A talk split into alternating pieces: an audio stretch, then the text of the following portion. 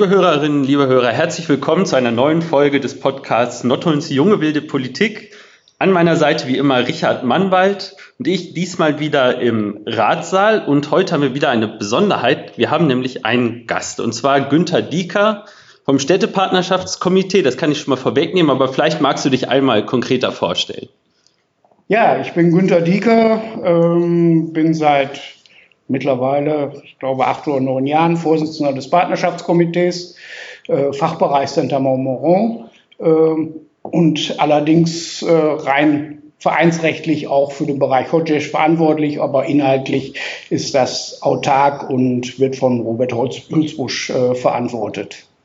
Da hast du ja jetzt schon so ein paar Sachen vorweggenommen. Jetzt aber mal so ganz grob. Was ist denn so ein Städtepartnerschaftskomitee? Du hast jetzt Städtepartnerschaftskomitee, Hodgic und äh, ich habe es wahrscheinlich wieder falsch ausgesprochen, aber äh, was ist das überhaupt? Was, was machst du da? Ja, äh, grundsätzlich äh, müsste man vielleicht damit anfangen, was sind überhaupt Städtepartnerschaften, warum sind sie entstanden?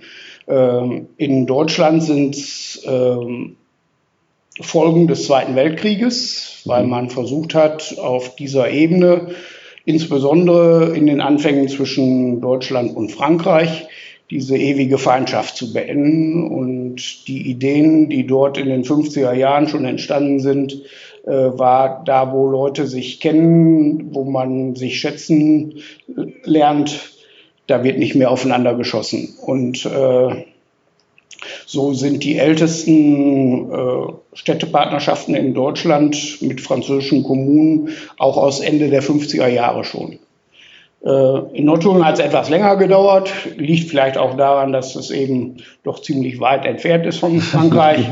Und äh, es war also in den 80, Anfang der 80er Jahre, als hier die Idee entstand, dass man eine Städtepartnerschaft mit einer französischen Kommune machen wollte war äh, damals der Gemeindedirektor Josef Müllen gewesen, mhm. äh, der leider auch schon vor zwei, drei Jahren verstorben ist, ähm, der die Idee hatte und das Ganze dann auch vorangetrieben hat. Es gab dann meines Wissens, das kenne ich jetzt alles auch nur aus dem Hörensagen, damals war ich noch kein Nottoner Bürger, ähm, 1983 eine kleine Delegation, die äh, durch die Mitte Frankreichs getourt ist auf der Suche nach einer Kommune. Mhm. Ähm, es gab da einen Pater, der ähm, in der Nähe, einen deutschen Pater, der in der Nähe äh, dort schon mal äh, an einem Kloster war und der hatte irgendwann den Tipp nach Notteln gegeben, dass man sich da in dem Bereich äh, Departement Cher, also genau in der Mitte mhm. Frankreichs, ähm, mal umsehen sollte. Mhm. Und so wie mir dann berichtet wurde, kam die, äh, die Landstraße runter und äh, es war so vom Anblick her ähnlich, als wenn man von Notteln aus ins Stevertal runterfährt. Ja, leichte Hügel im Hintergrund. Hm, ja, es war ja, das passt ja. Sehr schön. genau. Ganz und daher war äh, äh, hat man gleich gesagt, oh, das könnte es sein. Und es gab dann äh, direkt bei diesem Besuch schon den ersten Kontakt ins äh, Rathaus zu dem damaligen äh, Bürgermeister in Saint-Amand, Serge Vincent. Äh, und äh, ja. Hast aber drauf alle. ja, Serge habe ich noch persönlich kennengelernt, äh, ist auch schon einige Jahre tot, aber den habe ich noch äh, gut kennengelernt und äh, er gehörte so zu den ja, wie soll man sagen, in Frankreich äh, zu den Grand äh, Messieurs, die auch gerne mal ein wenig charmant den Damen gegenüber sind. Und, äh, ähm, er hatte das wirklich gut drauf. ist ein bedeutender Politiker, bedeutender ja. Politiker gewesen. Der war mhm. unter anderem auch Vorsitzender im Verteidigungsausschuss in Frankreich gewesen mhm. und äh, während seiner Zeit, wo er auch äh, Bürgermeister war. Ne? Und äh, deswegen gibt es dort einige Hinterlassenschaften in Saint-Amand, äh, die darauf hindeuten, dass es eben auch einen militärischen Hintergrund gibt.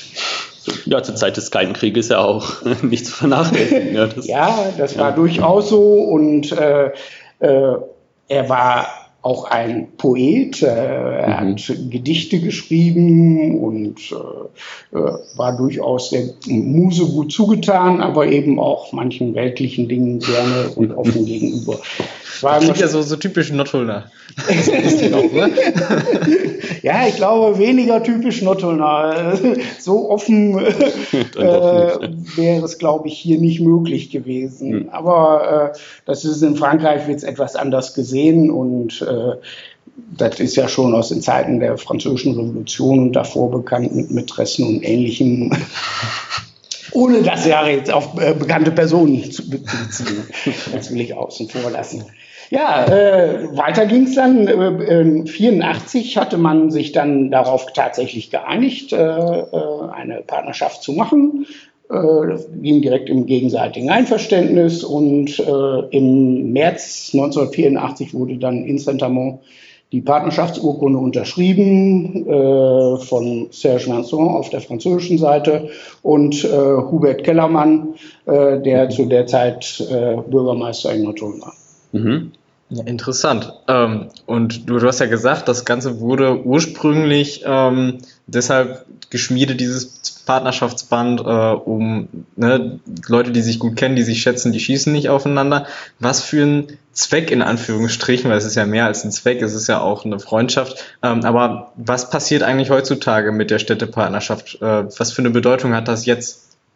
Äh wenn man es auf heute bezieht, äh, wenn ich mir Europa anschaue, äh, äh, sieht man, wo überall Kräfte am Werken sind, die das Rad der Geschichte gerne wieder zurückdrehen würden. Nationalismen und ähnliches. Die gibt es in Frankreich, die gibt es in Deutschland, aber auch in anderen europäischen Ländern. Und äh, ich glaube, die europäischen Partnerschaften insgesamt äh, sind ein Bollwerk dagegen, weil äh, auch wenn ich den Bereich des Brexit sehe und wenn man da mal rüberschaut, äh, äh, in benachbarte Kommunen, die englische Partnerschaften haben, die massiv damit arbeiten, dass sie tatsächlich diese Partnerschaften auch aufrechterhalten. Mit dem Ziel und mit in der großen Hoffnung, dass dieser Teil der Geschichte sich wieder rückwärts dreht und das Ganze tatsächlich mal wieder zu einer äh, partnerschaftlichen Vereinigung wird. Und äh, im Augenblick ist es sehr, sehr schwer. Ähm, das betrifft den Kulturbereich, das gibt äh, den studentischen Bereich. Mhm. England zieht sich aus allem raus und äh, äh, das macht das sehr schwer. Aber in den anderen Bereichen, auch äh, zu unseren polnischen Freunden rüber, äh, haben wir wirklich beste Beziehungen. Wir haben auch das, ganz, das ganz, ganz große Glück, dass in Hodjes die Nationalisten wirklich fast nichts zu sagen haben. Die liegen deutlich unter 10 Prozent. Ja, von dem polnischen Bürgermeister Hodges hört genau. man ja auch häufiger was, liest mal was, wie er sich doch sehr für Europa einsetzt und da auch dem polnischen Präsidenten ja durchaus auch Gegenwind bietet. Ne? Ja. Also der ist ja tatsächlich, scheint ja sehr proeuropäisch zu sein. Er ist sehr proeuropäisch. Wenn man nach Hodges kommt, äh, sieht man überall große Plakate an Gebäuden, auf Plätzen, äh, wo darauf hingewiesen wird, dass mit europäischem Geld in einer Summe X äh, immer viele Millionen äh, dieses Projekt entstanden ist. Mhm. Ne? Er weiß also, im Stadtbild ist immer wieder zu erkennen, wie wichtig Europa äh, für Hodges ist. Und die Städtepartnerschaft ist, glaube ich, 91 zustande gekommen. 92. 92, okay, aber kurz nach dem Kalten Krieg. Und wie kam es dazu? Kannst du dazu auch was sagen? Auch wenn du eigentlich ja zuständig bist, natürlich äh, für ja, den äh, französischen Part. Äh, ähm, da mir die Geschichte da aus dem Bereich, aus anderer, äh, aus einer anderen Richtung her bekannt ist, kann ich da wohl ein bisschen was zu sagen. Es äh, kommt eigentlich aus der Friedensinitiative heraus, mhm. die äh, schon sehr früh Kontakte äh, den, hinter den eisernen Vorhang geknüpft haben, mhm. um eben auch eben mit dem gleichen Ziel genau das zu erreichen. Und äh, Robert Hülsbusch an führender Stelle hatte damals äh, dann sehr, sehr schnell nach Öffnung des Vorhangs äh, gesehen, dass hier im Rat äh, entsprechende Beschlüsse gefasst wurden, ich kann euch jetzt leider nicht sagen, wie die Verbindung genau zustande gekommen ist. Warum es zu Hodges gekommen ist, das weiß mhm. ich nicht. Hodges ist ja auch schon größer als Saint-Montmorin. Das ist ja ungefähr so groß wie Nottuln, glaube ja. ich, habe ich mal nachgeguckt. Ne? Ja. Liegt irgendwie nordwestlich in Polen. Posen relativ nah. Ja. ist äh, sehr schön gelegen, haben einen super schönen mhm. See, ein Riesenteil, äh, äh, ist durchaus sehr sehenswert da und äh, äh, wenn man im Sommer da ist, kann man auch eventuell sogar mal Glück haben auf diesem See, der ist so groß, da findet Speed äh, äh, WM statt. Mhm. Das ist schon ein schönes Bild da drauf, wenn man, wenn man da sieht, so mit 80, 90, 100 km/h die Boote da über den See brettern. Äh, muss nicht jedermanns Sache sein, aber es ist, wie sieht man ganz gut aus. Von diesem See habe ich tatsächlich auch gehört, äh, weil ich bin ja äh, ehemaliger Schüler des Rupert Neudeck Gymnasiums und da gab es ja immer diesen Schüleraustausch. Da äh, konnte ich damals leider nicht mitmachen, weil es da äh, tatsächlich auf anderer Seite keinen, äh, keinen anderen Jungen gab, der Austausch machen wollte. Das fand ich ein bisschen blöd. Äh, die Chance hätte ich gerne genutzt, aber ähm, was ich noch weiß von diesem See war, dass da irgendwie auch immer so ein äh, ja, so, so, so eine Art Stiftslauf, wie bei uns, äh, gab es da irgendwie da auch drum. Ja. Ich weiß nicht, wie der da hieß oder so, aber das, wo da haben dann auch die Leute aus Notteln mitgemacht und das war irgendwie auch, äh, fand ich irgendwie auch schön so zu sehen, dass da auch Sport ein bisschen verbindet. Andererseits die äh, Leute aus Skocic, wenn die hier sind zum Austausch, dann machen die bei uns beim Nikolaus-Turnier mit und sowas. Mhm. Das finde ich schon irgendwie, das ist mir so sehr in Erinnerung mhm. geblieben aus dieser Perspektive. Wenn ich es geahnt hätte, dass das Thema darauf kommt, dann hätte ich die Medaille von der Teilnahme an dem Lauf mitgebracht. Ja, wenn man mal guckt auf der Seite der Gemeinde, ich habe einmal, äh, einmal reingeguckt, was so an Veranstaltungen in den letzten Jahren oder vor allem seitdem auch schon im Bestehen der Städtepartnerschaft gemacht wurden. Da sieht man ja, dass es also ein, wirklich einen sehr regen Austausch gibt. Dass es viele Gruppen jedes Jahr in die Städtepartnerschaften fahren, sich gegenseitig besuchen. Eigentlich auch so zum Nationalfeiertag, glaube ich, jetzt letztes Jahr auch eigentlich angedacht war, dass man dorthin fährt. Corona-bedingt natürlich alles ausgefallen. Hm, ich meine, wie gestaltet sich das zurzeit? Wie lebt man zurzeit Städtepartnerschaften? Also äh, unser, ähm, mein persönlicher Kontakt war noch so gewesen, dass ich letztes Jahr im Sommer meinen Urlaub da noch verbracht ja. habe und von daher äh, tatsächlich einige Leute noch leibhaftig sehen konnte. Aber ansonsten haben wir sehr, sehr intensiv äh, über äh, Zoom uns, uns ausgetauscht. Äh, wir haben so verschiedene Aktionen gemacht, wie äh, äh, das war allerdings auch trinational. Ähm, äh, abends äh, Lichter ins, äh, ins Fenster zu stellen, ist in Hodges hm. gemacht worden, ist in Santa Mon gemacht worden und in äh, war damals auch schön pressewirksam und ja, da habe ich auch noch bei mir am Kirchplatz schön Kerzen ins Fenster gestellt, das weiß ich auch noch. Das war eine schöne Aktion, das zu sehen. Ja, ja und der, es geht einfach nur darum, dass man ja das Gefühl mhm. beibehält mhm. und jeder weiß, okay, wir denken aneinander. Ähm, mehr war zu dem meiste mhm. Zeit so nicht drin. Ich hatte zwar telefonisch oder wir hatten telefonisch äh, relativ viel Kontakt, mhm. ähm, aber es ist leider, es ist durch nichts zu ersetzen, der persönliche ja, ja. Kontakt. Ja. Abgesehen davon, dass meine Weinvorräte zu Ende gingen. Justamente zur Weinmesse. Der Druck steigt, in Frankreich zugemacht wurde. Aber apropos, apropos Wein, äh, da habe ich, würde ich jetzt gerne den Bogen schlagen. Äh, es gibt ja auch immer, äh, und das, das kommt ja in Nordrhein tatsächlich sehr populär an und da äh, kriegt man, habe ich so das Gefühl, auch das meiste mit von dieser ganzen Städtepartnerschaft zu diesen Städtepartnerschaftsfesten. Mhm. Ähm, magst du da vielleicht nochmal so ein bisschen was drüber erzählen? Also ähm, wir haben alle fünf Jahre äh, wird das Jubiläum gefeiert, mhm. äh, immer im Wechsel in Frankreich und in äh, Nottuln. Und ähm, wir hatten 2019, war es 35-Jährige äh, in Nottuln gewesen, war ging äh, erstmals über vier Tage. Wir haben also, äh, dadurch, dass wir mit dem Feiertag, ich meine, es war wohl Leichnam, äh, da drin hatten, konnten wir äh, das Ganze ein bisschen strecken und wir haben ein großes Zelt auf dem Kirchplatz gehabt und äh, es war schon bombastisches Fest äh, mit einer auch guten Beteiligung aus Hodjesch, die mhm. mit einem kompletten Bus angereist waren und äh, die Nordschonder Bevölkerung, glaube äh, hat das Ganze gut in Erinnerung behalten, weil das war einfach, äh, wir hatten viel Glück mit dem Wetter und es war bombastisch gut. Was mich da auch noch interessiert, ähm, wenn man da ja so Kontakt hat, ähm, bei den Franzosen oder bei den, bei den Polen äh, gleichermaßen. Also Französisch sprechen ja für einige äh, hier aus Nordholland schon wohl noch, irgendwie hat man in der Schule gelernt, aber gerade bei den Polen, Polnisch wird ja jetzt nicht unbedingt an den Schulen gelernt. Wie hoch ist denn da so die Sprachbarriere? Und also ich habe so ein bisschen, ich weiß so ein bisschen, wie sich die Leute, äh, weil meine Eltern da ja auch so ein bisschen mit beteiligt waren über die äh, über äh, die Antoni-Bruderschaft, aber ähm, wie haben sich die Leute da so miteinander verständigt, wenn man die einen kein Wort Deutsch, die anderen oder vielleicht zwei, drei, ne? Du hast vorhin gesagt, so ein paar Worte kennt man ja, aber äh, man merkt ja schon an uns, dass wir Schwierigkeiten haben, den Namen auszusprechen. Also das, das ist ja doch sehr sinnbildlich. Ja, äh, beispielsweise mit Jacek Gursch kann ich mich den ganzen Abend fließend unterhalten, weil er spricht perfekt Französisch und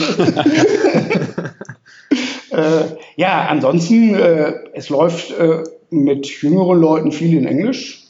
Mhm. Mm, aber äh, ansonsten, ja, irgendwo findet man immer einen, der äh, zumindest so ein bisschen äh, Polnisch oder Deutsch kann und dann wird es im Dreiecksgespräch und ich kenne viele Leute auch aus unserer französischen Beziehung heraus.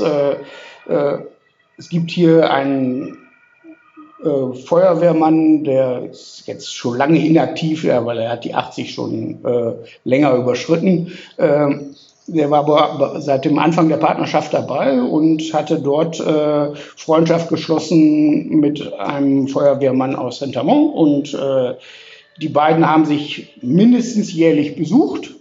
Er kann kein Französisch und der Franzose kann kein Deutsch. Das ist bis heute so. Die sind ganze Wochenende zusammen, die haben Heidenspaß. die können auch nicht auf Englisch ausweichen. Es läuft alles so, ein kleines Wörterbuch in der Hand und äh, ansonsten mit Händen, mit Händen und Füßen und dann äh, klappt der Austausch seit mittlerweile Spannend. über 35 Jahren mit den beiden. Ne? Wahnsinn, ja. Ich kenne auch noch die Variante mit Google Übersetzer, dass sich beide an ein Handy stellen und dann spricht erst der eine rein und wird das abgespielt und dann. Äh äh, du bist die Generation, die beiden nicht. ja.